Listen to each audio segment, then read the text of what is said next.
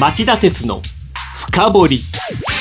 皆さんこんばんは。番組アンカー経済ジャーナリスト町田鉄です。皆さんこんばんは。番組アシスタントキャスターの津田まりなです。今夜は元徴用工への賠償命令。なぜ何度も蒸し返されるのかと題してお送りします。はい今夜は内容盛りだくさんなので早速始めていきましょう、はい、それでは CM の後町田さんにじっくり深掘っていただきます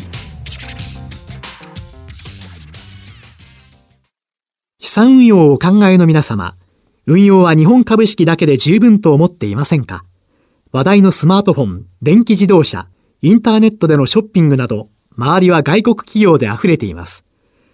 大和証券では、お客様の資産に外国株式を加えた運用のご相談を受けたまわっております。アメリカをはじめ、ヨーロッパ、アジアなど、世界およそ20カ国の外国企業の株式に投資が可能で、各種情報も豊富に取り揃えております。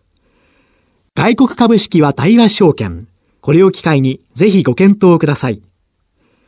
外国株式のお取引は株価の変動、為替相場の変動等による損失が生じる恐れがあります。また、お取引にあたっては、契約締結前交付書面等を必ずよくお読みください。登録番号関東財務局長金融商品取引業者第108号の大和証券株式会社がお送りしました。今日の深掘り。津田さんまずはこのニュースを紹介してください。はい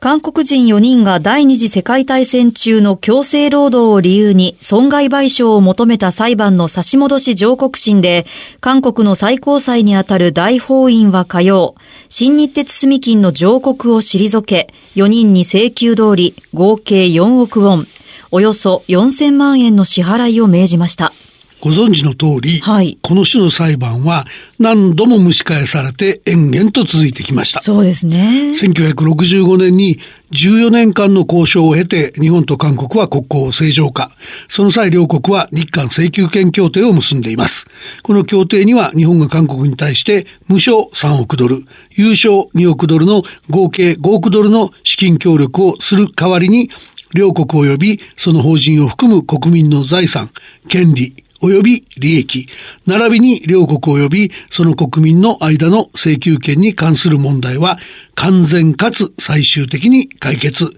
することとし、いかなる主張もすることはできないと定めています。日本政府はこの協定に基づき元徴用工や慰安婦の問題について個人の請求権問題は解決済みとの立場を一貫して取ってきました。はい。それなのに何度も蒸し返されている理由は何なんですかね？問題の発端は韓国政府が個別に国民に支給すると日本に説明して獲得した3億ドルの無償資金をインフラ整備に回しちゃったことにあります。はい、これにより1960年代前半まで最貧困国の一つだった韓国が短期間に経済成長と民主化を達成してハガンの奇跡と呼ばれました。こうしたことは1965年の日韓国交正常化の立役者として知られる韓国のキム・ジョンピル元首相も生前認めていました。じゃあ韓国政府が個人に対して保証金を支払わなかったのが発端ということですね。そうですね。で、1997年に元徴用工らが損害賠償を求め大阪地裁に提訴。この裁判は原告敗訴が確定したんですが、以後同種の裁判が繰り返されることになります。はい、そこで2005年にノムヒョン政権が日韓国交正常化に至る外交文書を公開。日本による朝鮮半島統治時代の保障について、韓国政府が韓国民への保障義務を負うと確約していたこと。つまり、それまでの韓国政府が国民への説明を怠ってきたため、日本政府に対する個人保障の要求が続いていたことなどを明らかにしました。そして、元徴用工が日本企業に賠償を求める問題は、日本企業ではなく、韓国政府が責任を持つべきものだとの認識も示していたわけです。この見解は、国家間の取り決めは国内のルールに優先するとという国際社会の常識にも合致していました。なのにどうしてこの問題は後を引いてるんですかね？ノムヒョン政権の表変が大きいですよね。表変。先ほどお話したケースの2ヶ月後、はい世論の反発に耐えきれなくなって、請求権問題は協定で消滅しているが、人類普遍の倫理から日本には賠償責任があると態度を表変したからです。これを受けて、この年に3つ目の裁判が勃発。元徴用工が現在の新日鉄積金に損害賠償を求める裁判がソウル地方地裁に提訴されました。ですがまあ、この時点ではまだ韓国の司法は歴史的経緯を尊重しており、一二審とも原告が敗訴しました。まあ協定の趣旨からすれば当然のことですよね。ところが2012年、韓国の最高裁が初めて個人請求権は消滅していないとの判断を示し、元徴用工の賠償請求を退けた二審判決を破棄、審理を差し戻しました。その理由は日韓請求権協定は両国間の債権債務の関係を政治的に解決する取り決めに過ぎず、不法な植民地支配に対する賠償を請求する交渉ではなかったとして、個人請求権消滅について両政府が合意していた証拠が十分でないっていう論理でした。はいそのため2013年には高裁が差し戻し控訴審で新日鉄積金に賠償を命令。今年8月、差し戻し審の判決を不服とした新日鉄積金の上告審の審理を韓国の最高裁が開始。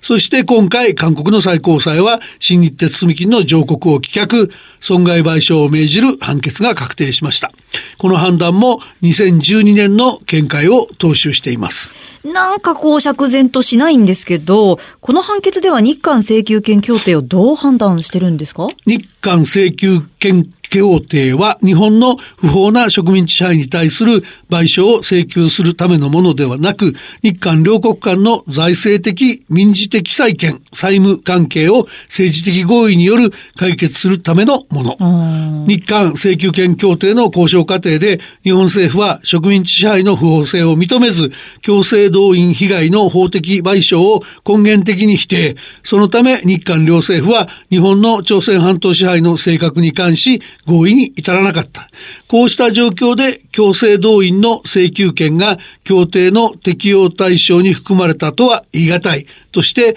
歴代の日韓両政府が取ってきた日韓請求権協定で解決済みとの立場は認められず原告に請求権があると認定しました。はい。で、日本での訴訟は全部が原告敗訴でしたよね。はいそれらの判決の効力に対しての判断はそれについては原告敗訴を確定させた日本の裁判所の判決はその内容が韓国の善良な風俗やその他の社会秩序に反するもので効力を認められないとバッサリ切り捨て。で、それ以外の論点についても日本製鉄に対する損害賠償請求権は新日鉄積金に対しても行使することができる。とし、時効についても本件の提訴当時、原告が被告を相手に韓国で客観的に権利を行使することができない障害があり、時効が成立したとの被告の主張は、権利乱用で許容されず、時効は成立していないとしました。はい。で、これに対して日本側はどんなコメントを出してるんですか？えっと、各方面いろんなコメント出てるんですが、はい安倍総理は木曜日午前の衆院予算委員会で、日韓請求権協定で完全かつ最終的に解決しているありえない判断だと改めて、えー判決を批判。その上で国際裁判を含めあらゆる選択肢を視野に入れて毅然として対応していくと強調したほか、韓国側の尽力も不可欠だ。前向きな対応を強く期待すると訴えました。はい。それから、えー河野外務大臣は水曜日朝、韓国のカン・ギョンファ外交部長と電話会談し、日本企業や国民に不利益を及ぼさないよう、韓国政府として毅然とした対応を取ってほしいと求めました。当事者の新日鉄積金の反応というのは？新日鉄積金は火曜日判決について今後判決内容を精査し日本政府の対応状況等も踏まえ適切に対応してまいりますとのコメントを発表しています。はい。で、韓国政府の反応は？韓国のイ・ナギョン首相は火曜日、司法の判断を尊重し、関係省庁や民間の専門家などと諸般の要素を総合的に考慮して対応策を講じていくとする、えー、政府の立場を発表しました、はい、日韓関係については未来志向的に発展させていくことを希望すると表明したものの肝心の個人請求権について解決済みとしてきた従来の立場を曖昧にしちゃった学校ですよね。はい。これってこの判決は影響、やっぱりいろいろ出そうですけど。いや、かなりいろいろあるんですよね。あやっぱり。うん。あの、韓国では、この新日鉄積金の他に、14ぐらい同様の裁判があって、はい、日本の企業がおよそ70社ぐらい被告になってるっていうんですね。はい、なので、その今回の判決は、これらの訴訟で日本企業が敗訴する可能性を高めるだけじゃなくて、新たな元徴用工による類似訴訟を誘発しかねないでしょ、はい、それからあの党の新日鉄積金にとってですけども喫緊のリスクは韓国などにある資産の差し押さえだと思われます、はい、韓国が世界に誇る大手鉄鋼メーカーのポスコは韓国政府が設立時に日本から得た計5億ドルの資金の一部を投じただけでなく新日鉄積金から多くの技術援助を受けた上今なお提携関係が残っているんですで新日鉄のファクトブック2018にも新日鉄積金はポスコ本体に3%程度の出資をしているほか鑑識ダストリサイクルなどの合弁事業に30%程度の資本を出資していることが明記されています。実際判決を受けてソウルで記者会見した原告側弁護士がこれらの資産を差し押さえの対象として検討する考えを示唆したと報じられています。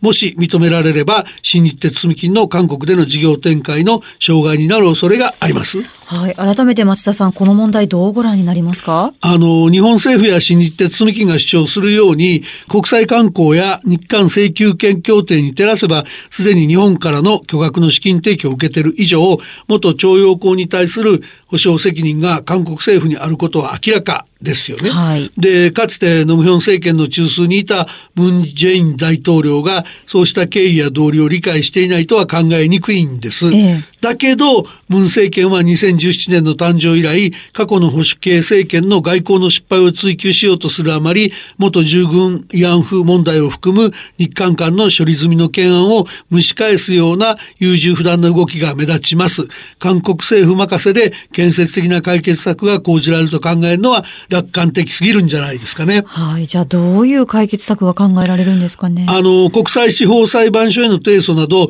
国際法に基づく解決策を主張して、韓国政府に圧力をかけるだけでは不十分で、はい、以前から関係者の間で囁かれていた元徴用工救済のための財団設立構想なんかも真剣に検討する必要がありそうですよね。それはどんな構想なんですか？あの、日本の経済支援を受けて設立されたポスコや韓国政府を軸に日本の政府や企業も一定の協力をしようっていう案ですね。はい、だけど、あの、人道支援の観点からの新たな支援策を取る場合は、本当に今度こそ韓国側に事態を完全に解決する実行力と意思があるかの確認も怠れないと思います。はい。以上、今日の深掘りでした。町田鉄の深掘り。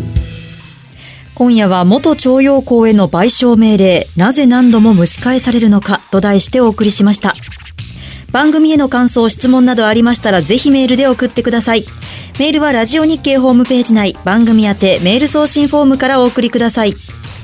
また、この番組はオンエアから1週間以内なら、ラジコのタイムフリー機能でお聞きいただけます。詳しくは番組ホームページをご覧ください。番組を聞きのあなた、来週も徹底的に深掘ります。それではまた来週です。さようなら。